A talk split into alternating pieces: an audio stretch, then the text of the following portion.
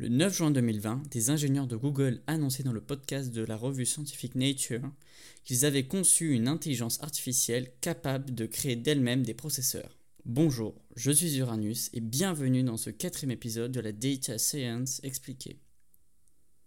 Google serait donc en mesure de créer, par le biais d'une intelligence artificielle, des processeurs. Du moins de les designer, c'est-à-dire de concevoir la taille, l'énergie consommée, la puissance, la chaleur dégagée, etc. La liste est longue. Pour les néophytes, un processeur, ou aussi appelé CPU pour Central Processing Unit, est une puce indispensable dans chaque matériel informatique.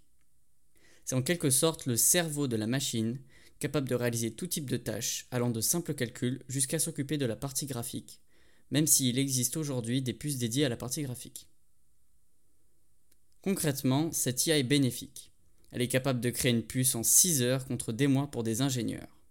Ainsi, les technologies dans nos smartphones, nos ordinateurs, dans les serveurs ne seront plus des technologies datant de 1 ou 2 ans, mais de quelques mois à peine. Mais il faut tout de même se rendre à l'évidence. Elle peut présenter des failles que l'humain lui seul peut au contraire éviter. Ceci étant dit, dans le futur, les machines auront corrigé ces travers. Alors se pose la question du remplacement du personnel par les machines. Les ingénieurs concevant des processeurs sont-ils condamnés à perdre leur emploi?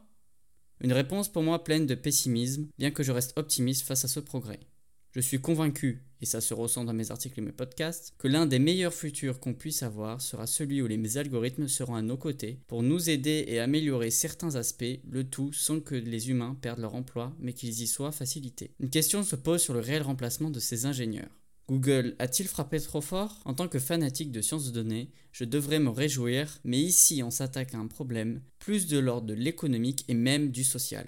Lorsque j'ai commencé à m'intéresser sérieusement au monde de la science des données à mes 14 ans, j'entendais souvent l'exemple des caissiers et caissières qui se retrouvent ou qui allaient se retrouver peu à peu remplacés par des caisses automatiques. À l'époque, je trouvais que cela pouvait se pallier par une reconversion professionnelle, car même si de très nombreux métiers disparaissent avec l'automatisation de ce monde, autant, voire plus, se créent. Cette idée, je la pense toujours fermement. Dans les cas des caissiers et caissières, la reconversion n'est pas loin puisque le domaine commercial est vaste et nécessite encore de l'humain. Je pense même que le monde du commerce nécessitera toujours de l'humain, car soit des gens s'opposeront à cette automatisation et cette perte de contact humain, soit parce que ça posera des sérieux problèmes éthiques et de vie privée, ce qui est une bonne chose en soi.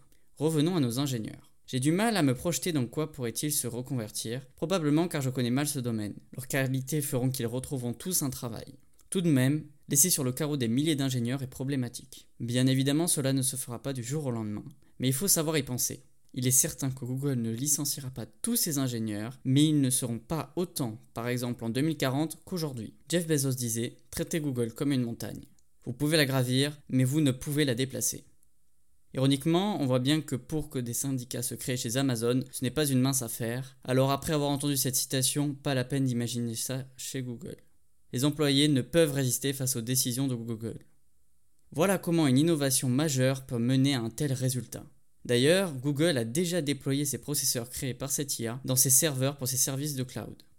Heureusement, les cas sont rares, mais il est préférable de s'interroger là-dessus dès aujourd'hui plutôt que lorsqu'il sera trop tard.